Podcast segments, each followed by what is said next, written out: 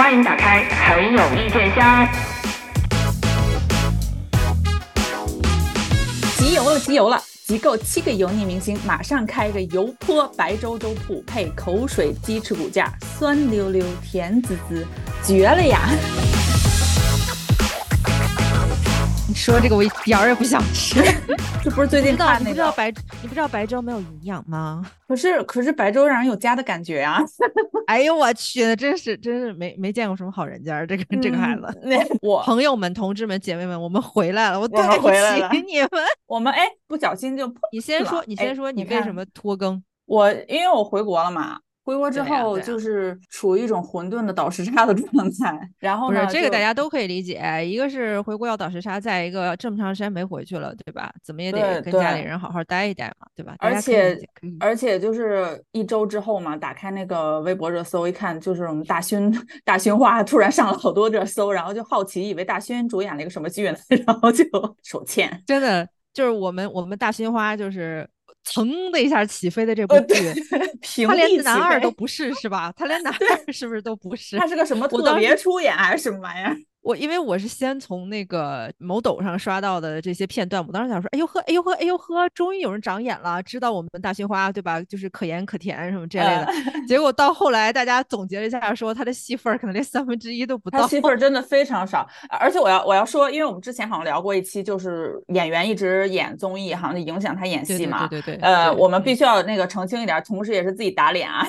就是因为大勋以前演过一些那种变态类的那种角色，当时小书童说过，就是他演那种角色还是挺入木三分的，就是他是有演技的。我当时嗯看不下去他演戏，是因为他演那种比较普通人的那种角色，我就经常出戏。就很像自己。对，我发嗯现他特别适合演，就是跟自己生活差十万八千里的，就像现在哎网上网友不都同说理对建议大勋不嗯要做自己，同理，就是这个他呃这个逻辑也适用于沙溢先生沙溢老师你看沙爹上综艺，不管是育儿综艺还是什么那个那个，就是奔跑吧这类综艺，你都感觉就是这个东北口音焊死了，然后英子开门是 daddy 焊 焊死了。但是你看他演就是家庭剧，你你也觉得这是个挺欠儿欠儿的爹，然后嗯他演《流浪地球二》，你也觉得他是一个哇有情有义，最后有担当，扛起了我们对吧这个军人风骨的这么一个飞就是英雄飞行员。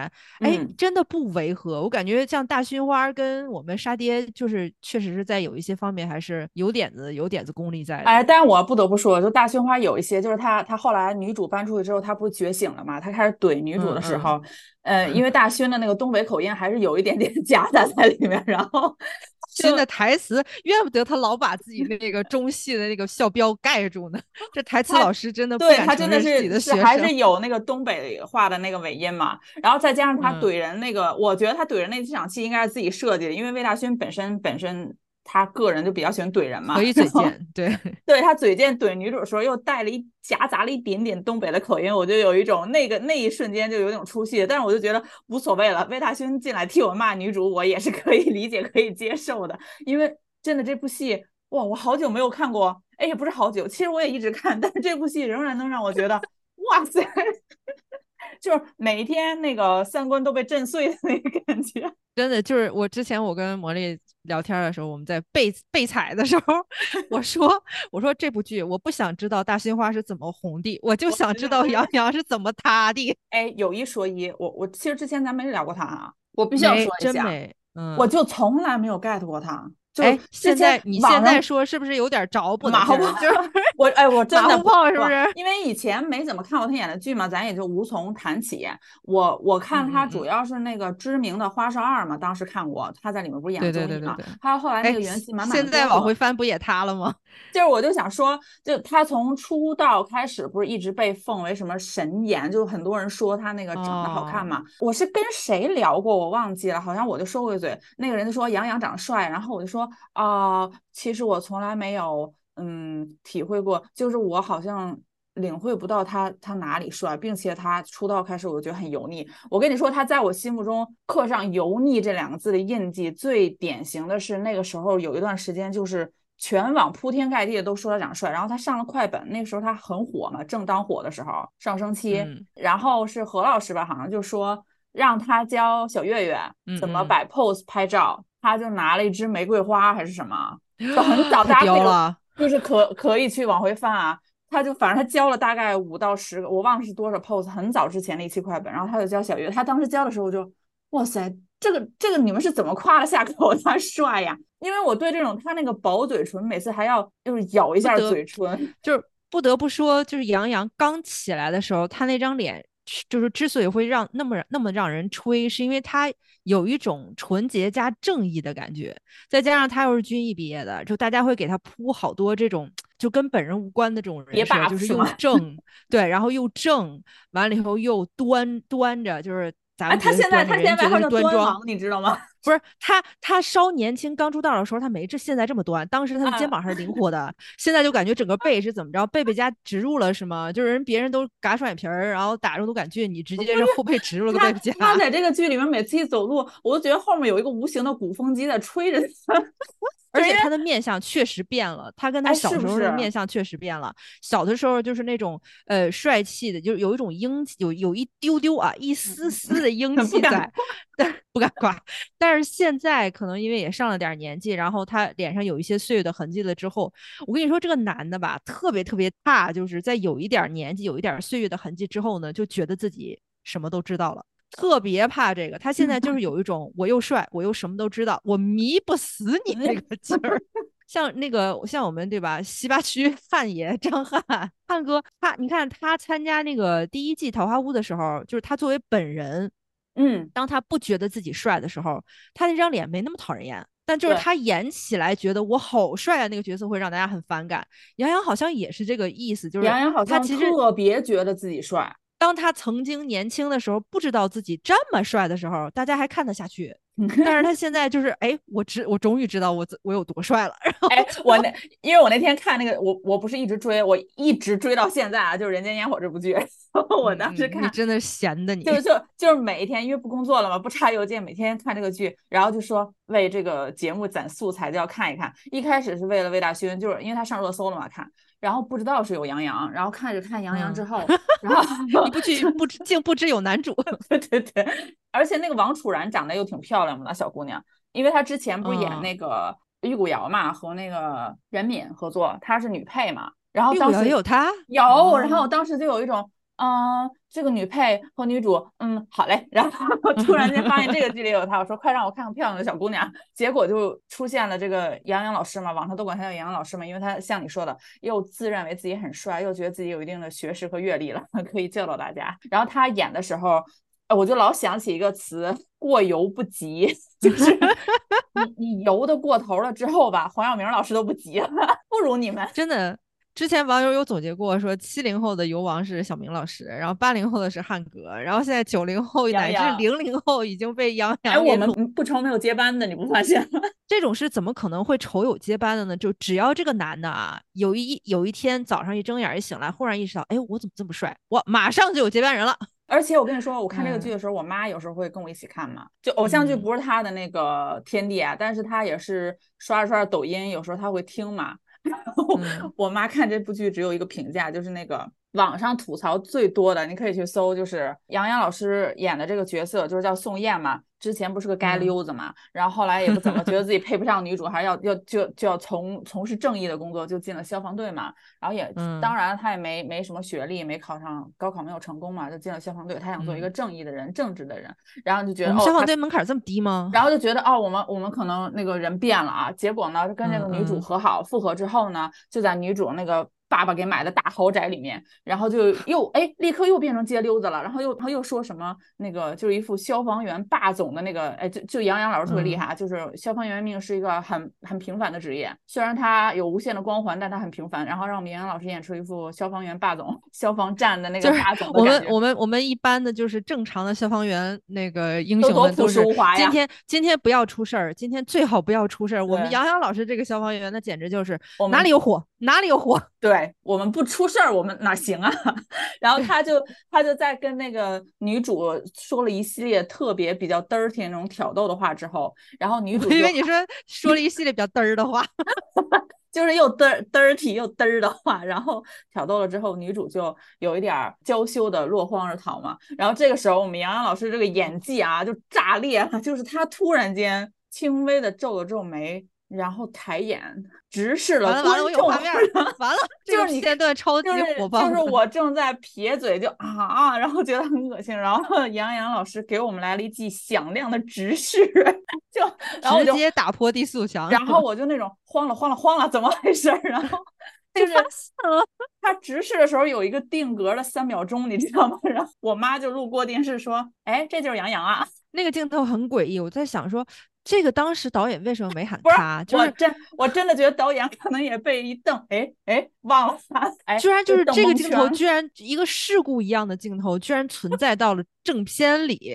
哎，就那个镜头，你截一下屏，你旁边配一点白字儿，就是什么什么形象宣传大使，特别像我们家那个电梯里面贴的那个广告。不得不说，就是杨洋老师这个角色塑造的，我觉得肯定肯定是跟原著原著剧情设定也有关系啊。就是嗯，你感觉他是一个小天呃后嘛，不是你感觉他是一个那个对，就是那个街溜子，完了为爱就转正，然后就是想要干一些事业，然后什么的，但是最终他还是沦沦落为那个就是一点心都不带有那种 PUA 男，就是你瞅他跟女主说那些个话，我就想说贬低就女主，就是哇洗脑。对。就是这种，而且原著不是更恶心吗？就是大嗯家有很多已经扒了原著的梗的，嗯就是他们两个的一些细交往细节，就在原著里形容的，让很多女生的那种呃，我都已经不是作呕的那种感觉了。对，就是杨洋老师在塑造这样角色的时候，有一种入木三分的感觉。他这个角色不是好多人现在分析他俩婚后的生活嘛，就是他摆脱了孟佳，然后他们俩婚后就怎么怎么样。哎，我就想象他到了中年之后，不就是摩天大楼里 A B 的爸爸嘛？就不用想象婚后是什么样，咱还没结婚呢，还没结婚就已经完全完全不再尊没没再尊重女主作为一个人的一些主观能动性了，你就觉得还用到结婚之后嘛？现在那个就是某抖上也都有好多这种玩梗的，就大嗯家在 PO 很多视频啊，就是 那个我就是结婚之后的那个许沁，，啊，许沁，对我就是结婚以后的许沁。我才查了一下，那那个导演是之前导司藤的，所以那个张彬彬也有情书演了嘛。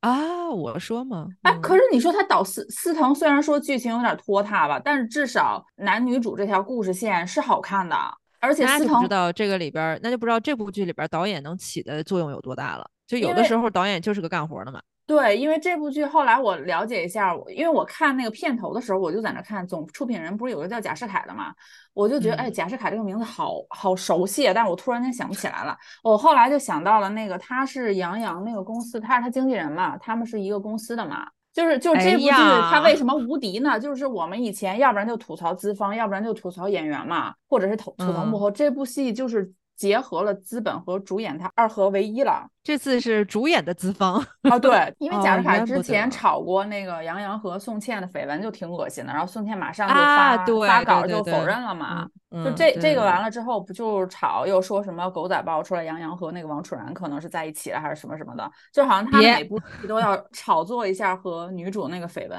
他有本事他炒跟男主的绯闻呀，跟男二的绯闻呀。你真的现在赶紧那个杨洋老师就是他配得上哪个男二啊？哎，不是就宣发团队，赶紧抱大胸花大腿啊！你现在抱上还来得及。现在嗯大胸花都被黑成什么样子了？就他的团队下手把热搜什么都撤了嘛。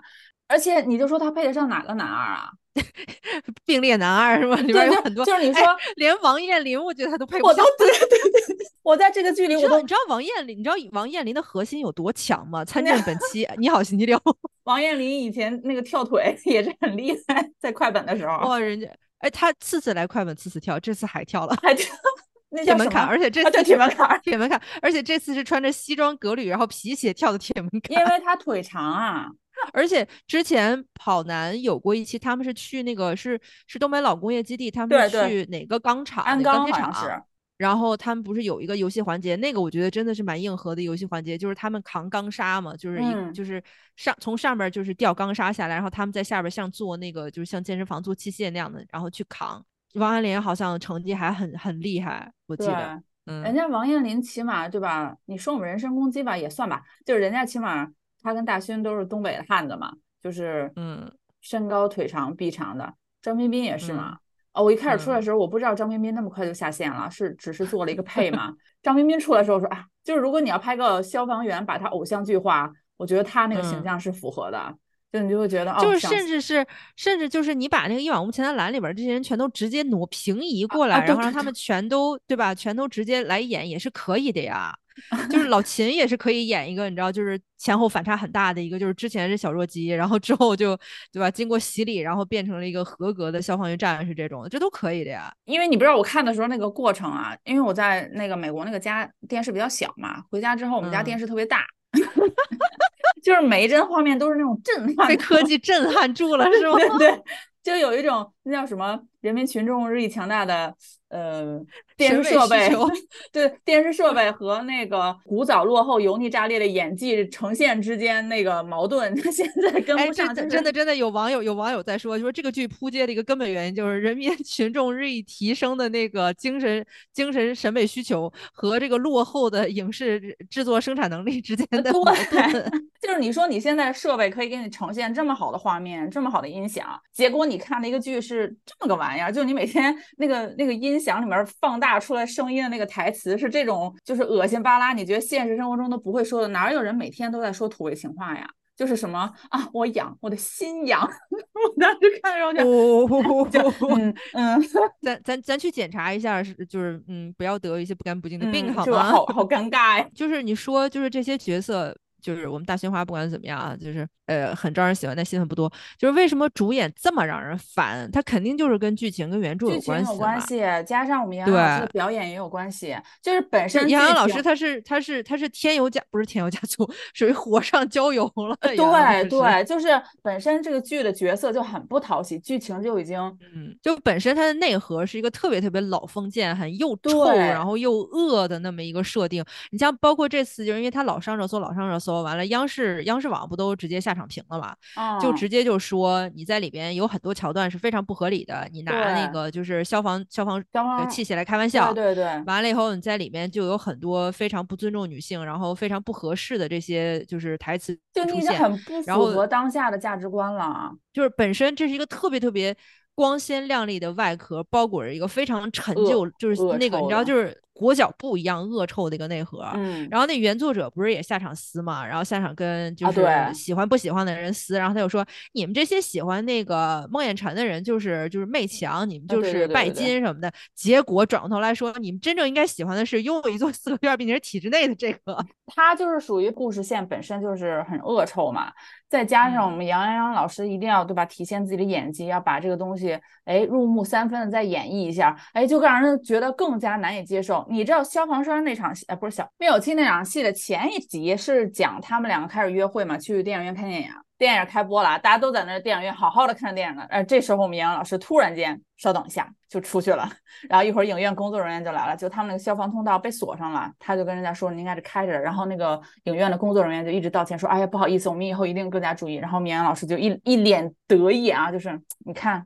就是我就是这么关注细节，然后就回到座位上，然后女主就一直花痴的望着他，然后他就说、嗯、不好意思，职业病。我就心想，你坐电影院等电影开场那么久，你都不去，电影开场了，人家都在那好了你看电影了，然后你非去弄这一出，哎，这是哪一部电影？你告诉我这么不好看，《满江红》是吗？他这就特别像那个，就是就是呃早年某乎知某，就特别爱干那种什么那个刚下飞机卸腰，然后怎么怎么着。啊，就就你说你不是非这样道事儿干嘛？你早干嘛去了？偏偏在我们观影的时候，然后你非要出去走过去，然后跟人家说你这个消防通道没有打开哦，我的职业病，就你职业病。不等电影开播，就是你不知道，你不犯是吗？作为一个消防员，你可能是称职的，然后你嗯时刻敏感要查人家，但作为一个电影观众，你绝对是非常有损功德的。这一集就是先演着哦，我有职业病，然后第二集马上就跟女主说，来，我们来喷一下灭火器。不是你，哪怕你把这个剧，就是我觉得编剧也是有点挺不负责任的啊，就是你你你，哪怕你把这个桥段稍微改编一下，你就比如说，你看我的职业是消防员，那我作为我的女朋友或者作为喜欢我喜欢的人，我我也希望跟你分享分享一些消防知识，来我们来演示一下。就很因为很多像比如在学校啊或者在机关里边儿，就是消防员都会给大家演示怎么使用那个灭火器嘛，嗯怎么喷火呀、或什么的。你哪怕你把那个桥段改成这样，我觉得大家都不至于这么喷他吧。不还送了一个那个两块九毛九的消防锤吗？在拼多多上就可以拼一个，然后就就是你感觉它就整体从原作一直到这个编剧，哎，编剧也跟着吃锅那个吃瓜烙吧，就整个你就感觉这个创作者对于消防员这个职业并没有很尊重。并没有啊，他就是借着消嗯防员的这个红利，套了一个消防员的壳子，把男主还是表现出一个霸总的样子嘛。别的不说啊，就我们杨洋老师的演技啊，因为他说话老咬后槽牙，你知道吗？就是老是咬着嘴说。哎，他拍完这戏牙龈没出血吗？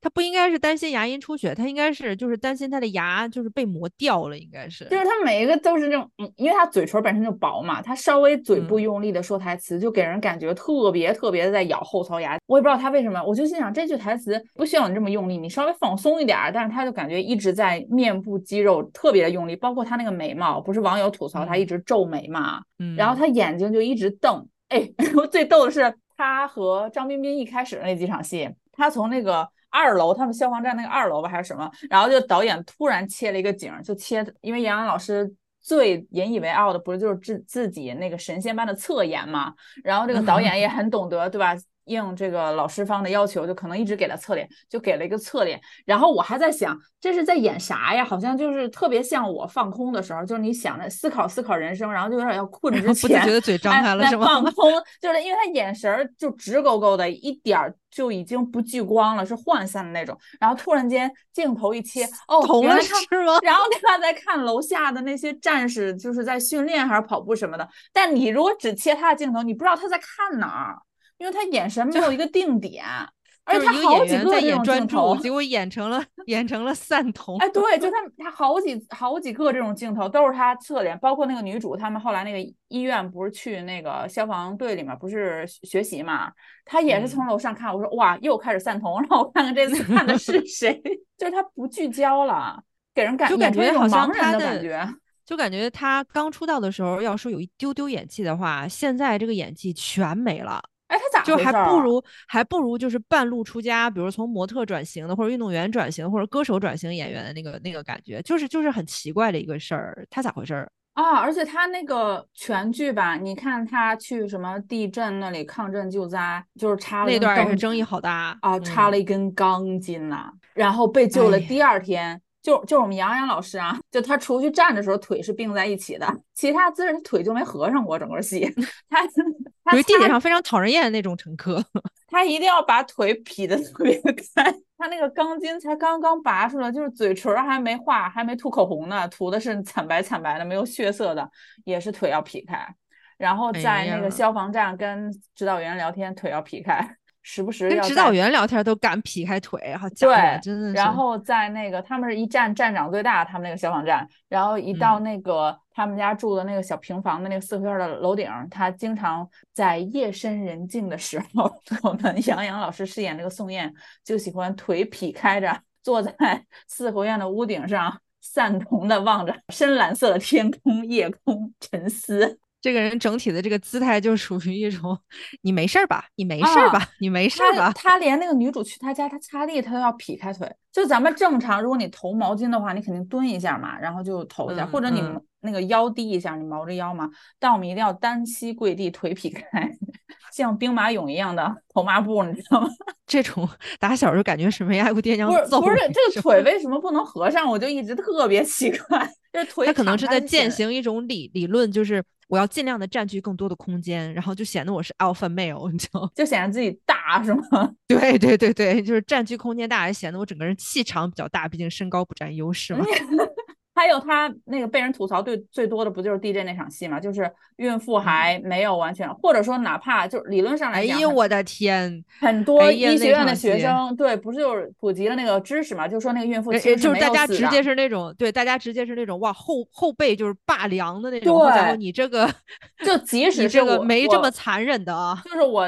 我如果说我理解编剧，他可能不了解医学常识，他就觉得哦，那个孕妇那一刻可能就是死了。就即使是你假设她死了吧，那你救出这个婴儿，那妈妈已经死了，你难道不应该是充满着悲怆的去对啊看着这个婴儿和母亲吗？而不是一群男的消防员在前面抱着孩子欢呼吧？就是不管怎样，就是虽然是一个新生儿被被成功的。救出来了，但是与此同时，他的母亲去世了。就是哪怕就是作为出生，对对，没有任何事情比一件一个新生命的诞生更令人兴奋了。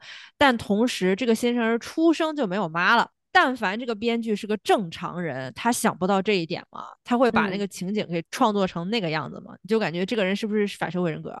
而且杨洋老师的那个台词，虽说我们大勋花是有一点东北腔在里面吧，我记得我我最出戏的一场，就前面觉得哇，大勋花这个身高表情还是可以的，自己揣摩的挺厉害。特别是网上有一个小片段，说是那个一开始大勋来的时候，大勋说我不会演霸总，杨洋老师 杨洋老师还教他演霸总。我们大勋我们大勋卑微惯了，不会演霸总。对对对，大勋是有一场戏是那个，呃，我挺喜欢那个那个角色，就是大勋有一个好朋友叫肖一肖。嗯，哎，你说这个这个戏，我插一嘴啊，就是杨洋老师真的是对自己特别的自信。你看他找这些搭戏的演员，一个个都都是又高又帅的，可是他好像觉得找这些人来还能是能衬托出自己的帅气，就说明他很自信呐，他不在乎这些。他对自己的颜值和演技就是没有什么可，你知道，没有什么需要感觉到被威胁到的。对对对，因为我看你想从最开始张彬彬出来，我说哇，这个对比好明显啊。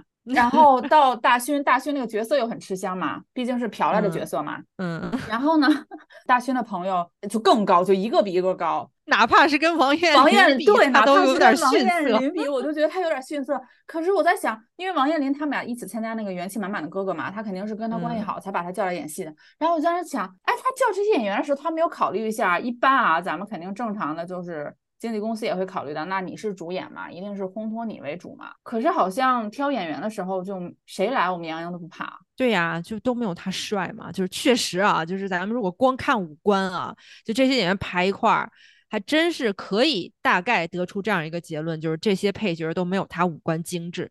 但是架不住演戏，他是一个活人干的事儿，对呀，就是他不是他不是说你就站那儿，然后。就是瞪着一张帅脸，这个戏就能播出来的。大家都是在动态当中夺得，就是获得自己的角色魅力。就是这个时候，又有很多网友把就是二三十年前的一个非常经典的小品主角与配角挖出来，我就在这原地不动，我照样能把你的戏给抢喽。哎，真的，既然咱们杨洋做不了这部戏里最高的男演员，咱们就做那个最矮的。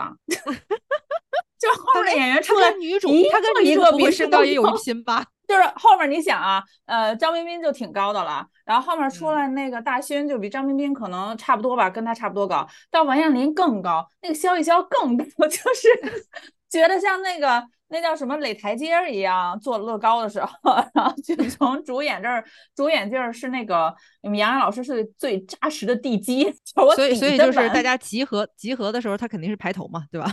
对对对对对。想要有凯奇都看他，都看他，就只保证我们杨洋老师的正脸给观众。嗯，对对对，你要是不给我正脸的话，那我就要回头给你个瞪眼，你必须要无时无刻看到我的正脸。接着刚才说那个台词，就是那个肖一肖当时呃拿那个水骗那个大勋说。呃，那个这个是上好的什么那个伏特加嘛？我记得当时大勋 说了一句：“你是不是当我傻？” 然后就有点东北口音出来。哎，我真的秒出戏。就是他后他后边不是有一个，就是他那个他那个，你是不是当我傻？就是你像东北口音啊，东北籍演员啊，他们特别容易在几个字儿或者几个表达上，你知道吧？就是。露馅儿，因为我也是傻啊，就是我我已经沉浸在对吧？就在在网友的那个文字的蛊惑之下，沉浸在梦魇沉不可自拔的时候，大勋突然间，你是不是觉得我傻？东北口音一说，我说哎。回来了，回来了，还行还行，没有太入戏。得亏大勋没在里边说一个你瞎呀。杨洋的台词，呃，有点像马景涛老师早年间的那个表演，就他经常他他不是那他这个跑偏跑的好丰富啊，就 他又继承了游派，又继承了咆哮派。对他不是马景涛老师那种咆哮式特别豪放的激情澎湃的喊，但他是那种。不能用不怒自威啊，这个词就是形容他有点太高了。他是属于站在那儿瞪着眼睛干吼，就是生闷气派是吧？哎，对，就是冲这个女主演说话的时候，就一直是属于吼的状态。从一开始就是不满意嘛，觉得你抛下我走了，你还可以理解，对吧？他见到他可能是生气，你为什么当初放弃了这段感情？到后来和好之后，说他跟他见面说话也老是那种，你知道吧？后面有个鼓风机吹着杨洋老师胸挺挺的特别直，然后背又背了个背背夹。然后那个腿微微张开，然后怒目的看着这个女主，然后也看不出有丝毫的爱意，然后就许沁，许沁，然后就有一种毫无感情的耍帅机器，就是站在那里就是为了让我们看他有多帅。他其实正经应该演个指导员儿，跟你说，许沁，你这个思想工作真的必须得去做做你的思想工作。哎，其实我觉得他不是来谈恋爱的，他应该可以和《玉骨遥》里任敏搭一下戏。啊，因为《玉骨遥》我看了前面几集嘛，当时任敏的团队给他买热搜嘛，我就去看了一眼，哇哇哇，从来没有见过这么油腻的女主角。而且她不是也就是后后边她自己也各种那个那个嗯一一推锅嘛，一又骚操作，最后又承认了又把锅推到造型师上，让造型师说这个锅我们不背。啊。后来又推到了什么幕后团队嘛，然后后来最后嗯最近自己又出来承认，就是自己没有做好身材管理或者什么，又又一副我是受害者的那个样子。大家不要对女演员那么大的恶意嘛。然哎妈，后我当哎妈呀！哎，我就 说，哎，你说逗不逗啊？就是我看一个仙侠类的偶像剧，我已经对你的演技什么没有任何要求了。咱看的就是你起码像个仙儿吧？嗯，我看的就是说实话，我看就是为了看那张脸。而且最开始看呃就是玉骨瑶，就是当时看的时候，我是为什么看呢？因为他不是买了热搜嘛，然后我嗯当时嗯还不知道是他买的。然后那个网上不就有一些，因为因为是和那个火盆哥一起合作的嘛，好多人就在批评女主的那个不适合演这个角色，就是特特别的不贴。然后我当时就有一种，你知道，我一定要替女主。当时我是想的是，我去看两集，到时候开个节目，对吧？替他站站台，哎，对，把他嗯骂回去。然后看完四集之后，哎哎，虾姐说对啊，就是你是真不争气。嗯嗯，跟你们站在一条战线上，因为太不贴角色了。咱们看仙侠，你就是偶像剧嘛，你就是脸好看，你哪儿都漂亮，对吧？你形象好，你跟角色贴一下。现在就是特别逗啊，就是你跟他说他跟这个角色不贴的时候，然后就会说，嗯、演员凭什么只要看脸呀、嗯，看演技。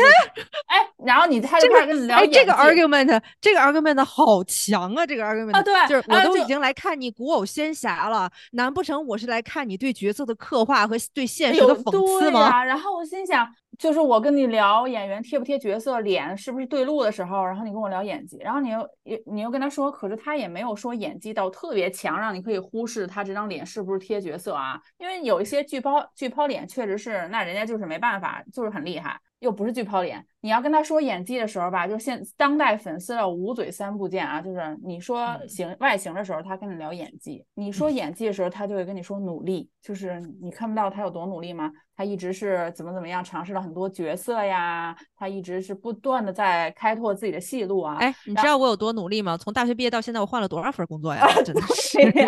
然后当我们我们谁不努力啊？你你以为我每天呃对吧写这些稿儿 不努力吗？你你以为你以为我们的工作都是从天上掉下来的吗？你以为我们现在这，你以为我们现在对吧？奋斗到一万多粉丝，鼓掌啊！奋斗一万多粉丝，那一期一期节目都是别人给我们给我们排的吗？那不都是我们自己一嘴嘴说出来的吗？要说努力啊，我们的粉丝在哪里？赶紧跟我们说说，我们姐姐们怎么不努力了？对呀、我们多努力啊！我们两个都是呃名不见经传，谁都不认识的。就靠骂，就靠骂人，对吧？对，一嘴一嘴骂出来一万多粉丝，谢谢各位捧场啊！现在就是，当你说到努力的时候，如果你是像任敏这种角色，然后就会有很多人站出来说，不要对女演员太苛刻。我没有对女演员太苛刻。如果她一部戏挣的是二十八万，我对她都没有这么苛刻。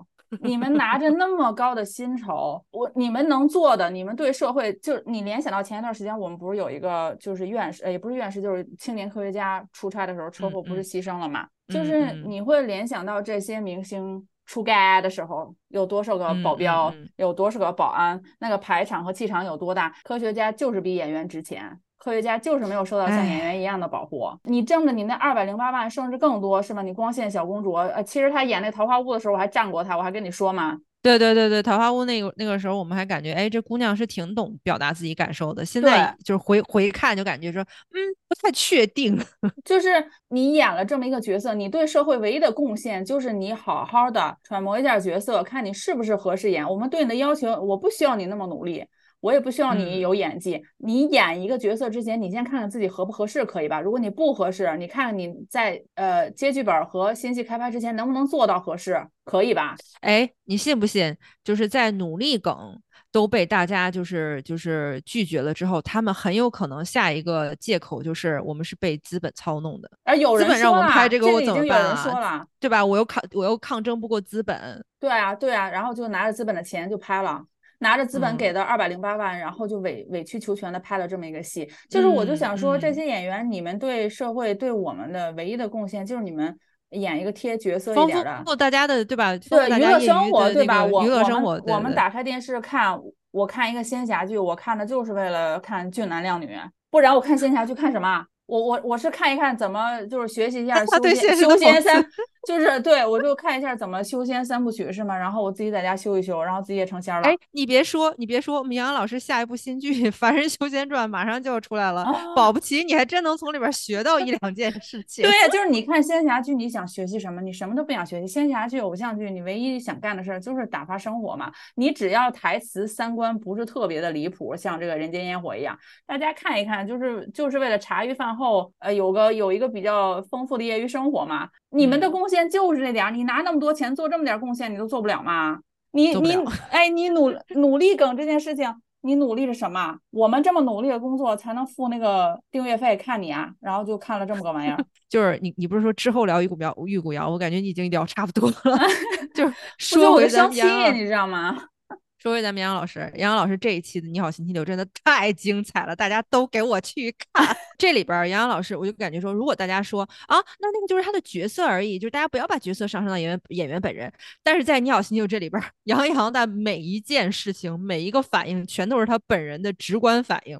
就有一个桥段，他们不是玩那个《你好星期六》里边有一个有一个游戏，就是向左看向右看，然后你必须跟对方的指令是反向的嘛。如果你要是就是被对方牵着走了，你就输了，然后对方就会拿水泼你，然后你这边你的搭档就要拿板挡嘛。对，结果杨洋老师把把输，就他好像他就是又中了一个 bug 了，就是杨迪就怎么拿捏他就怎么试，你知道，就是一指他就输，一指他就输，就他一输了，然后王楚然在旁边呢就反应没有那么快，然后几次水都泼到杨洋老师脸上了以后，王楚然才把那个板挡起来，就甚至有几甚至有几杯水都是。那个板泼上去的，就是都不是那个水直接泼，可能都没有那么那么湿，就是那个板啪一挡，你知道吧？对，一点没糟践，全到脸上了。结果你知道绵阳老师说了个啥？嗯，他跟王传说：“你怎么不挡啊？哎，你输的游戏。”你怪你的搭档没给你挡好，你知道那一瞬间，我整个人就感觉说五雷轰顶，这样说哇哇哇！现实生活中妈宝男还有各种各样就是就是 toxic 就是有毒男性主义的那些梗，全都在我脑袋里边走了一遍，你知道吗？哎，你不觉得他的那个油腻程度，就是杨洋才多大呀？应该没有很大吧？然后他的那个油腻程度已经超过了隔壁刘玉京老师演的那个性侵的那个变态的那个感觉了。而且他在那个就是在那个游戏里边，因为他把把输嘛，然后被杨迪就是相当于摁在地上，就是狂蹭的那种那种占，就是那个优势占尽了，就他就火了，他是真的有点，我觉得他是真的心里边有点急了，有点火了。然后在最后一把杨洋就是又输了，然后让杨迪夸夸水泼脸的时候，他直接起身要追着要追打杨迪，啊不摔了吗？对，在追打的过程中摔了，可能因为就是穿那个鞋太高不稳。不是，就是你，但凡你大气一点，对吧？输了就是输了嘛，你干嘛要追打杨迪嘞？他但凡不追打，他都不至于摔倒。他摔倒了之后，所有人，就包括何老师那种，哎呦呦，没事吧，没事吧？其实大家都挺担心的，就是万一把他 得罪了，可怎么办？所有人一一一拥而上，就是包围他，查看他，就是你还好吧什么的时候，他当时其实更丢人。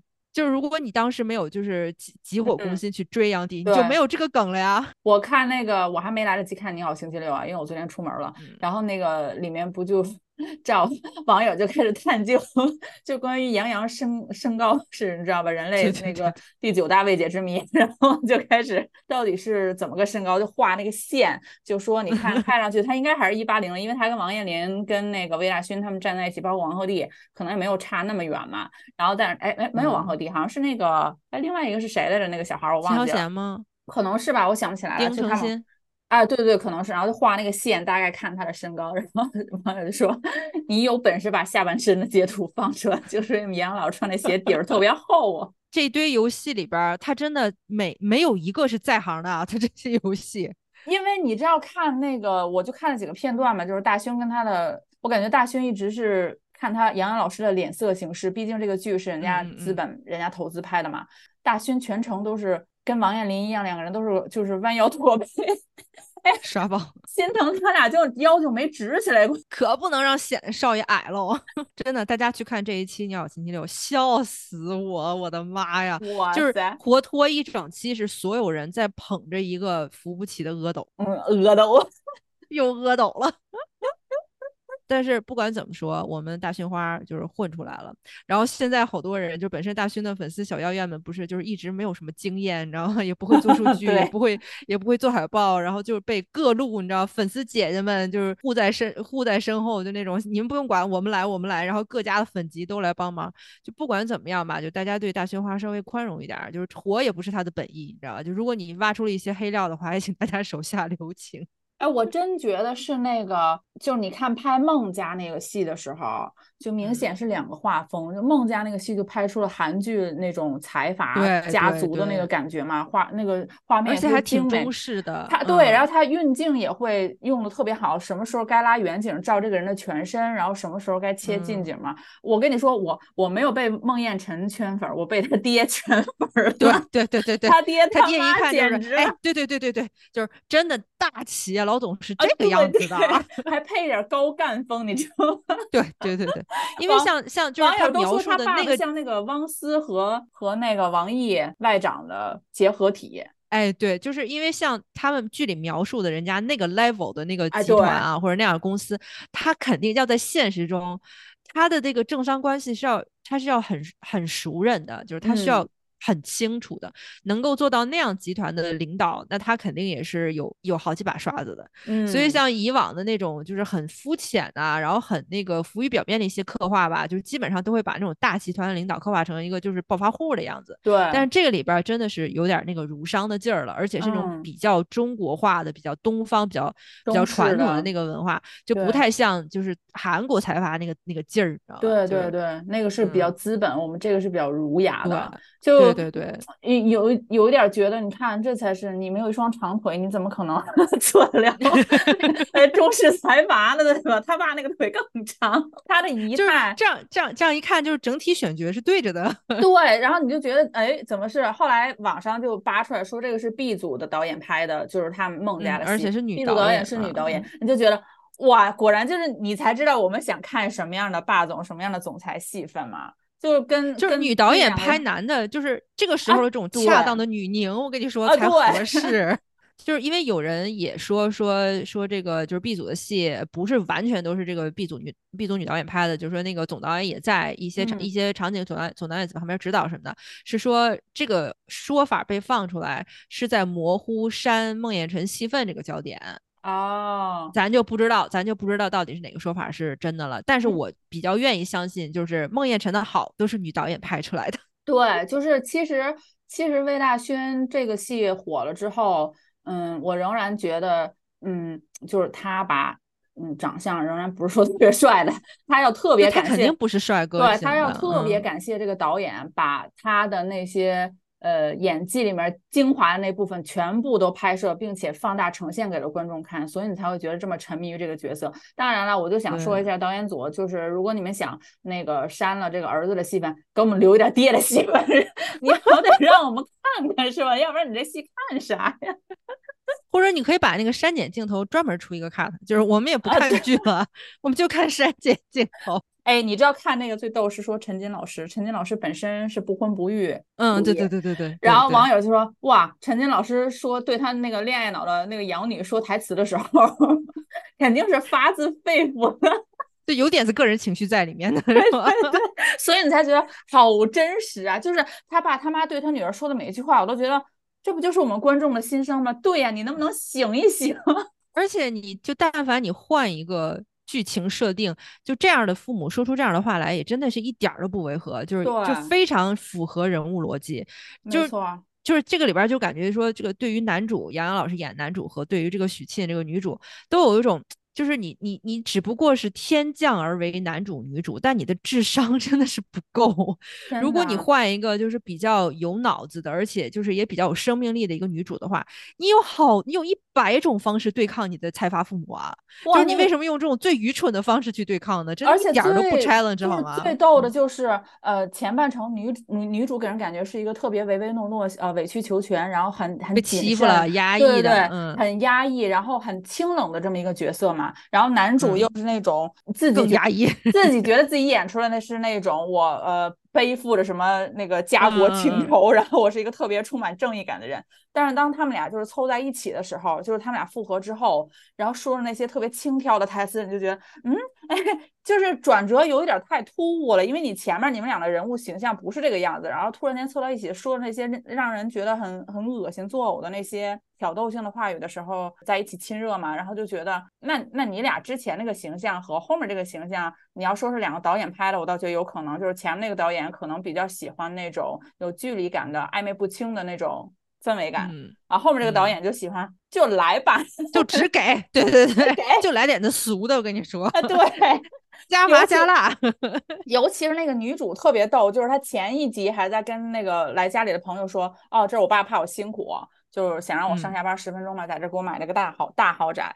然后下一集就是他还没脱离孟家呢，他就喝多了去找这个男主诉说他自己压抑了很久的这种情绪嘛，然后就说压一个毛线，我我选择了医生这个职业，然后我就是想那个一点一点独立，然后这样我就可以离你更近一点。哎，我说，哎呀妈呀，你前一秒你那大房子，你你先从那房子里搬出来，你再跟我聊独立吧，对吧？你 你后面在这独立啥？开着车也不是自己的，你先跟人合租一个行吗？你先找一个离呃医院近的地方合租一个然后居呀。然说，他说我自己马上就要完成了，我啊，马上就要完成完？成个屁！哎，他可能把工资全存下来了，准备买房了。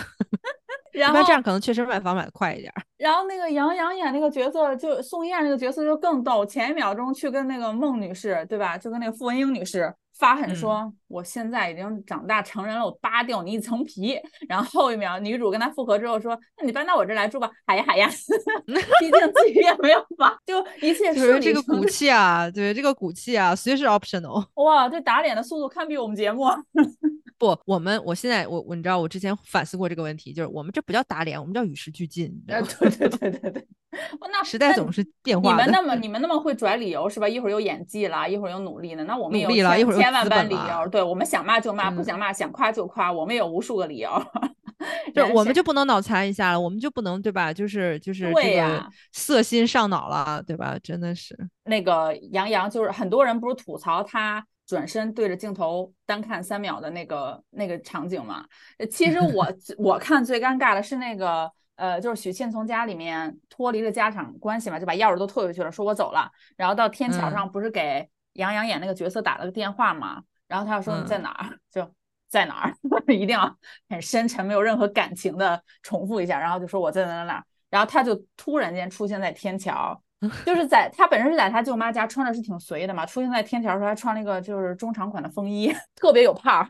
然后那个 到天桥上的时候，大家可以去回看，我觉得那个镜头才刻意，就是到天桥上的时候还要有一个定格，就是停两秒，突然间开始奔跑，跑向女一。二走，哎，对，就是穿了一个中长的风衣，然后他跑步的那个姿势跑出了，就感觉我走上天桥，导演你先拍个定格啊，拍我现在帅吗？好嘞，那我要开始跑了，然后跑出了一种就是早年间有一些运动鞋品牌会有一个剪影嘛，一个人跑步的侧影，就是特别标准，那个两只手两个腿，然后我们杨 do 洋老 it 师，对对对，就是 just do it，我们杨洋老师跑出来了。就是有一种看完这个戏就觉得我们我们为什么要身材焦虑？杨洋老师这样的人家都这么自信的，在一群又高大帅气的男演员中间演一个男主，我们还焦虑什么劲儿呀？我我身材比例跟杨杨洋老师差不多，不是杨洋老师为我们五五分人做出了榜样。什。么什么什么，你知道剪裁什么穿搭，真的，我告诉你，骄傲的露出你的五五分身材来。就是我们是谁给我们代言？杨洋老师给我们代言，对吧？所有五五分姐妹们，从今天开始不要再给我穿高腰裤了。你要再穿高腰裤，你就去看一看就杨洋都给我穿连体裤，我跟你说，如果如果在大街上有人敢看你，有人敢用一种鄙夷的眼神看你，你就轻微的皱眉，然后回头对那个人哎跑起来三秒，然后跑起来，插一个特别题外话，你知道有一个东西叫肚脐贴吗？是干嘛的？是一个假的肚脐，就是啊为了贴在你的腹，就是你的胃部。你穿那个裤子，你把自己的真肚脐儿盖住，然后把那个肚脐贴贴到自己胃部，伪造自己显的肚得你腰脐有那么高。我这是险些在国内的时候险些买了，但是出于自己的这个薄薄的颜面，没好意思买。杨洋老师应该为肚脐贴代言，我跟你说。你哎，杨洋老师那不就有了吗？定格那个画面，平时旁边写上肚脐贴，你值得拥有，扎实的扎实的贴一套，贴一，然后后面写着高腰肚脐贴形象大使，然后杨洋老师签一个名儿，就贴到各个小区的那个电梯里面。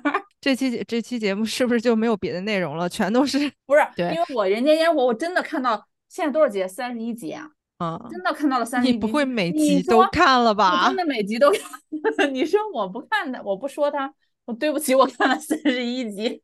这就是回国的一个后遗症。我跟你说，因为我每天有大把的时间，所以就追剧追的可紧可紧密的。对对对。当时我聊我聊熟年那期，对，我聊熟年那期为什么滔滔不绝，就是因为陪着我妈一集一集的看。但是你哎，熟年跟这个剧里边的共同不就都有王彦霖吗？你看王彦霖，人家人家虽然说不上去抛脸吧，对，但是至少人家人物塑造是有区别的。对，而且你看他至少没有那么出戏嘛。而且而且这个里面，我觉得。我感觉啊，严洋老师在就是他们团队在选角色的时候，首先是因为看到了那个魏大勋老常年参加一些综艺，走的是那种搞笑丑男的呃丑角嘛，然后所以选他来演这个，觉得肯定抢不了自己的风采。然后王彦霖呢，跟自己关系又比较不错，那你请来演的时候，可能就觉得让王彦霖演一个又是个男三男四那种。对，而且王彦霖的角色在跟他们队里的人沟通的时候，是有一点自己那个本色那种搞笑的氛围在里面的，可能也不会抢得出来风采。张彬彬嘛，你虽然长得帅，但是你第四集就梗了呀，架 不住戏份少呀。对，就也不会有太影响的。嗯，他可能没有想到，就是这些角色的叠加，哇，哦，每个都比你强。就像叠罗汉一样，但是每个都比你强啊！哦，原来这部剧里边，杨洋老师是跟所有男配在对决哦，就不是在跟那个孟父孟母对决，是跟男配。就是万万没有想到，像我们这种所有男配都不磕的，还要磕一磕孟父。哪怕你把所有男配都整死了，我们要磕一下你的未来岳父。没错，反正就不磕你。就是这个剧，我觉得差不多了，咱们就往下进行。进行之前，我觉得还是要安利一波我们。大杏花就是大家真的，现在大家就你就感谢你就谢天谢地吧，这帮最近路人转粉的朋友们，你知道我们大杏花之前拍了多少综艺吗？啊，你就不像你知道吧？就是有一些男艺人啊，就是忽然一部就火了以后，大家就感觉哎呀物料太少了，就没有素材。你回去翻去，我跟你说，就在这儿我就直接点名那个就是推荐几个嗨放派，嗨放派真的是蛮冷门的一个小综艺，做家务的男人。对，做家务的男人，这里边还有大勋花的爹，真的超级搞笑。对，完了，一往无前的蓝，就更不用说了，就直接就是直逼我们 杨洋老师本业。大侦探，大侦探，真的大侦探，大侦探，别的那些集你可以漏掉，但是我们大勋花演公主，对你必须把那集给我看了。我跟你说，我之所以看魏大勋演普通人的角色老是出戏，就是因为我看了他太多的综艺了。他综艺我基本上都看过，但是有一种很欣慰的感觉，就是刷到一个你看过，刷到你看过，但现在都被大家扒出来的时候，其实是蛮欣慰的。然后我这两天你知道都已经扒到多古早的剧了吗？哦，大勋花和焦俊艳曾经演过一个叫《青春警察》还是《青春警示》一个剧，大家去看。哎，他跟焦俊艳小姐姐好看，他跟那个呃宋轶演的那个。哎，我跟你说，我我有点磕不起来白敬亭和宋轶，但我觉得我看完那个戏，我挺 磕。大杏花，哎，那个戏不是那个戏里边宋轶演的有点就是那个傻不愣登那个劲儿，我觉得不是特别友好，就是对宋轶小姐不是特别友好。但是他们俩的 CP 感还挺强的，你不得不说。对，就是那个那部剧就是有点就是傻白甜那个恋爱剧，然后但是大青花跟焦俊艳那个又有警察，就是又有刑侦，然后又有制服，然后还有一点点搞笑，完了还有一点恋爱。就是就是他没有很明的那种恋爱，就是就有点那种 CP，就是你知道，就是欢喜冤家 CP 那个感觉。那个剧 虽然古早，但是里边有标志性的大大勋花的那种装傻演技，大家可以去看一看。回头哪天大勋大勋花要是翻车了啊，塌房了，不要回来找我们啊，我们也不知道。没有他翻车塌房，我们会再出一期节目，就再骂一期是吗？对对对，我就看出来你不是个好东西。感谢大勋花。哎哎，赶紧摸大忘忘，胸花还有你知道这一趴都已经聊了一个钟头了。对，我跟你说，大胸花还有那啥，就是你看我看过他多少综艺，他还代班主持过一阵子《拜托了冰箱》，然后包括他在在 嘎嘎主持的时候，他去参参演的做嘉宾那两期也非常的搞笑，就大家一定要去看一下。我真的是，我虽然看他的戏嗯老出戏，但是他的综艺我都看过。我跟你说，真的是要按做品牌的话，大青蛙最后你知道，就是最最后走的时候，悼词上面应该是有综艺的。我跟你说，戏不见得有多好，综艺是真出效果。对他综艺非常出效果 哎，新马上有一波新综艺啊，可能八月份就啊！对了。对对，就是就是我们显眼包基本凑齐，差一个，嗯，但是唱嘉尔，唱呃差嘉尔和弟弟，其实是大那个显眼包是弟哎弟，，没有弟弟吗？有弟弟没有？弟弟没有弟弟，弟弟进组拍戏了。啊、没有他所以替，的是刘我误以为有弟弟。嗯，嗯，就是哎，嗯，到时候可以，到时候可以开一期节目专门聊一聊，就是你在一群显眼包当中最不显眼，你就成那个显眼包。因为我看那个路透那个嘉宾的时候，我说嗯，就是啊，好好好好好，嗯，呃刘昊然，上一辈儿的显眼包加上下一辈儿的显眼包加一个，哎，你为什么在这里？就是你你在这儿的意义是什么？因为刘昊然的综艺我也看过不少，他也参加过《名侦》啊之类的，嗯，还有他就是他，他就是没效果，他不好笑，他没有效果，真的不好笑，他就是不好笑，他还有他就是走一个傻他不是还跟那个王俊凯、小凯和董董子健嗯拍了一个什么？那叫什么来？那个我也看了什么少年啊！对对。对对对啊！董子健，行说到嗯董子健，哎，转折好好吼吼吼的死滑，我不信你是故意这么转的。董子健是不是聊一下欢颜吧？这个剧真的爱的爱死，恨的恨死。这个剧，你说它不好看吗？好他 controversial 啊好啊看的。嗯，你说它好看吗？一到董子健我就不想看了。我跟你说，我看这个剧看到第九集，我忽然有了一个，就是我悟了，这个剧是什么呢？这个嗯剧就是《红楼梦》里边那道茄想嗯，倒要那么多只鸡来配茄子。哎，我就觉得这个戏给我的感觉就是，要不是因为有这是我的菜，就是这个题材和这个类型是我的菜。嗯，我本来当时我是很期待的。嗯？对吧？你你都没跟我说，那会儿咱俩还没有沟通嘛。我看嗯纯粹是因为太闲了，然后《人家烟火》嗯看的又不是很爽，然后玉骨遥也嗯看不下去，然后说，哎，这个是新上的嘛？然后我一看有廖凡，我就点开看了。就是嗯前三集是因为廖凡很快速的就把我抓进去了，就把我带入那个戏了嘛，然后我就开始一直看，一直看，一直嗯看。然后嗯没想到，就是如果你仔细看那个故事的话，你好像感觉他嗯是每一个男配啊，又是男配，就是你说这个戏是不是重合？是不是？那么多只鸡配这个茄子？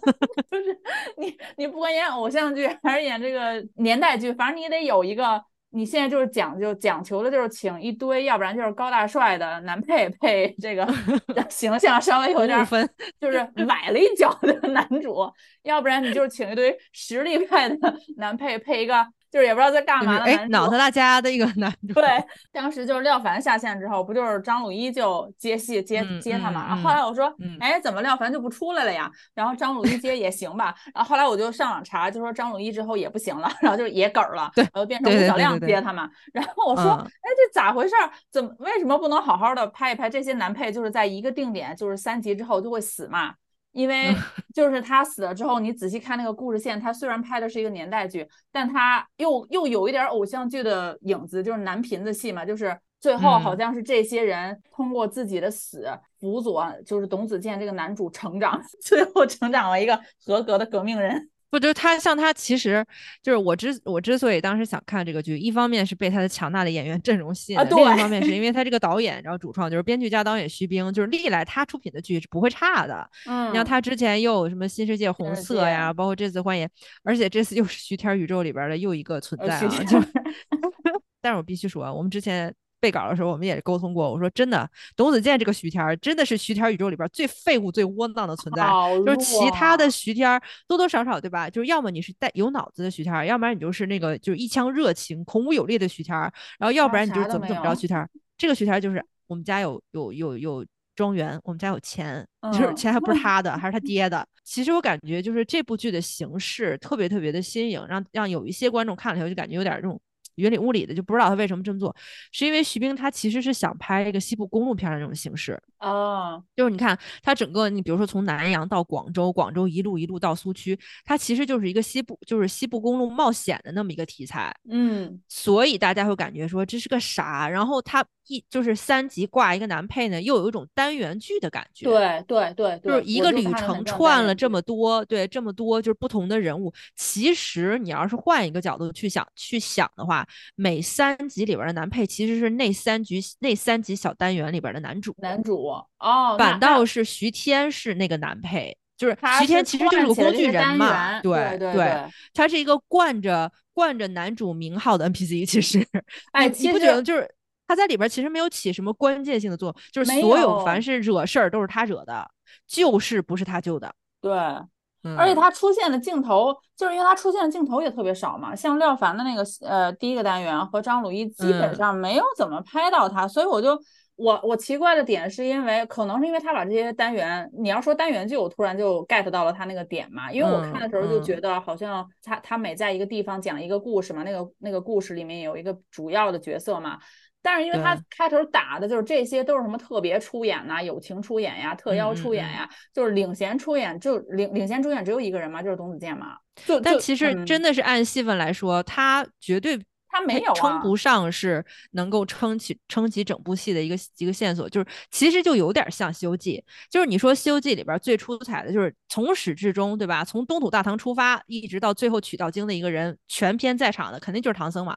但是你说这里边所有戏份都不是围绕唐，就是都不是在唐僧身上的精彩戏份展开的，他就是劝他劝不住，非得去到妖精家讨吃的，让人抓了。嗯，然后跟跟徒弟吵架，然后自己赌气走，让人让妖精抓了，就是。董子健演的徐天在这部剧里边充当的也是这么一个角色，他串的是故事的线索，而且就是说，就是通过这个官宣或者说剧剧的这个宣传，会想说，哎，他从头刚开始什么都不知道，然后一个懵懂的一个富家公子哥，然后一路跟被这些人。感化或者被这些人教导，被这些人引导，然后最后终于成为了一个革命战士。但其实这整部戏里边最精彩的地方，不是董子健作为徐天的个人成长经历，而是每一段路里边这些人他们为什么要誓死保卫董子健和他身上的东西。嗯，其实，所以我才会感觉说，为什么我看到后边，我就是稍微转换了视角，我才释然呢？是每一个单元是那些人是主角，我我不看徐天了，我才有感觉，对，我不想骂街了，我不想骂街。我就看到他的时候，就老想跳过去。我甚至觉得他演的还没有那个，就是呃，哎，那个人叫那个角色叫什么名字？就是那个，就是跟他演对手戏挺多的那个，呃，党务科的那个人，姓马吧，我记得。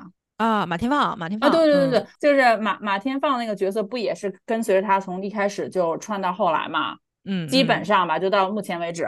然后我就觉得那那个角色还蛮出彩的，就是当然我也知道反派更容易出现一些出彩的那个表现嘛。对对对对，冲突比较大。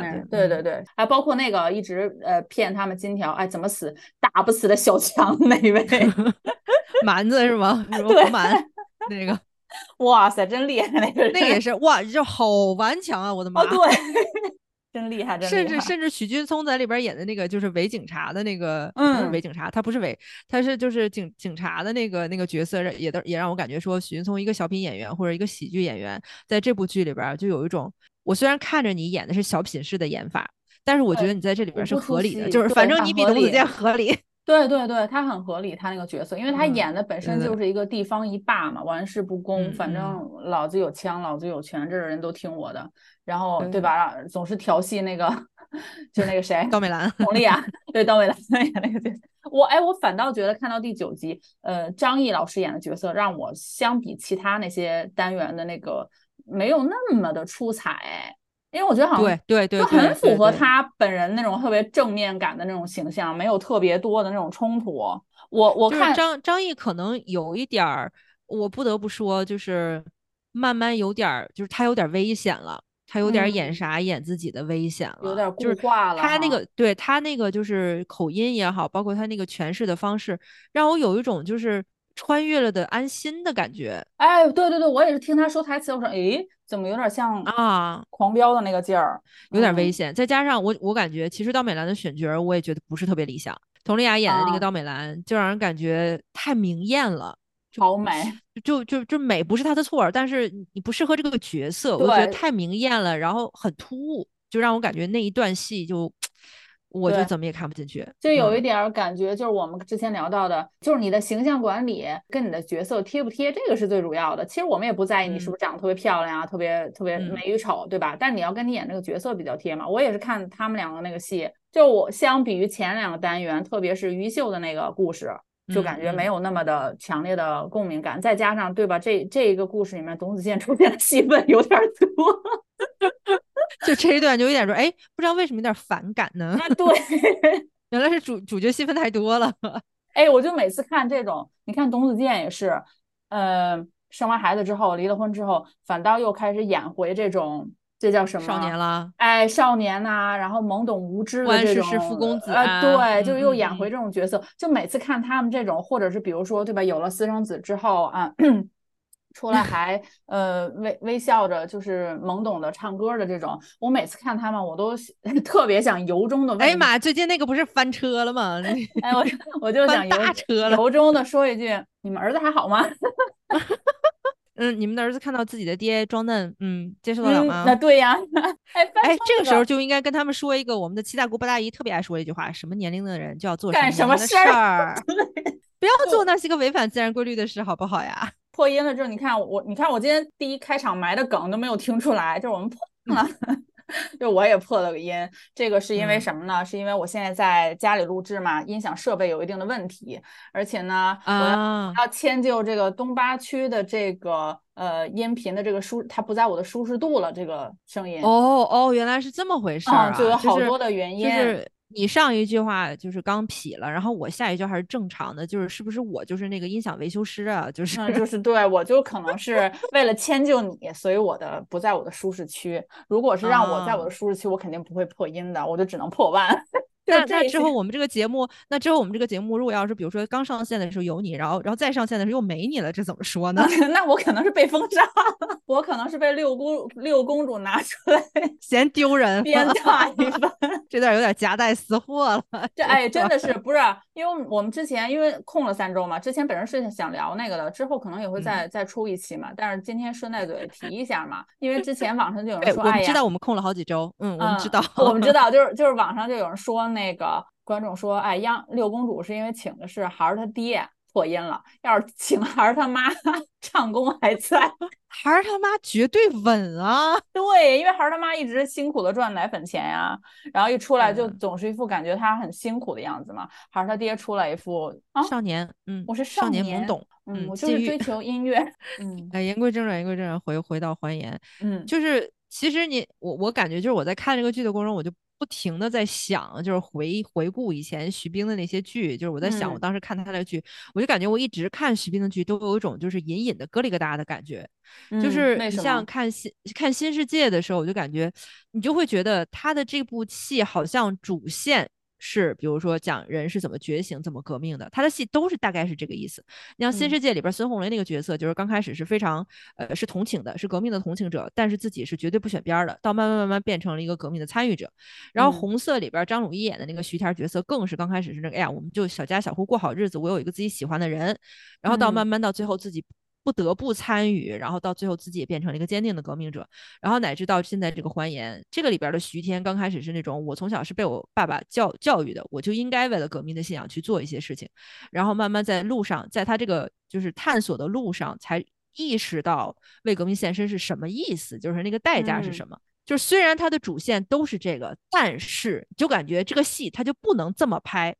新世界它其实是套着革命外壳的悬疑罪案剧，然后红色是套着革命外壳的一个纯爱剧，完了这个欢颜呢又是套着革命外壳的一个西部公路片，我就嗯总觉得我说这是故意的呢，还是有意的呢？可是我觉得他可能也是想找一些别样的角度去拍摄一部革命题材的片子。如果你只是拍纯革命的，可能呃我们有那嗯么多比较好的像《亮剑》呀或者什么之类的剧集，可能他自己是不是觉得也无法达到一定的高度，或者他想要做更有新意的尝试呢？我就是在想，我说就是徐冰他到底是真的是想拍革命题材，还是他其实想拍悬疑罪案各种各样的类型剧，但是他觉得套一个革命题材更有挑战性或者更好玩儿，这个就是咱就不知道了，对吧？咱就是这个东西无从揣测起，这是人家个人的动机嘛，就没法杀人诛心。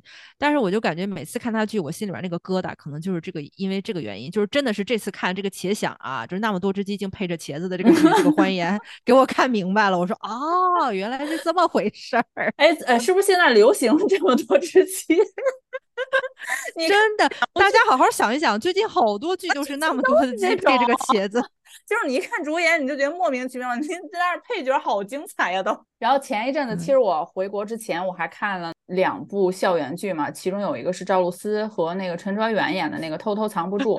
哎，看那个剧的时候，看的给我也是这个难受啊。哎，那个剧竟然上奈飞，哎，奈飞很多国家都有。回来一看那个人间烟火，哎，那个戏还 行，可以接受，你知道吗？现在就是。现在就是你一个审美不断在往下扯嘛，就是你看完一部剧就可以倒到之前吐槽的一部剧，觉得还可以，因为你会看无就是无下限，就你会总会看到更烂的，然后就会突然觉得以前觉得还比较烂的一部还行。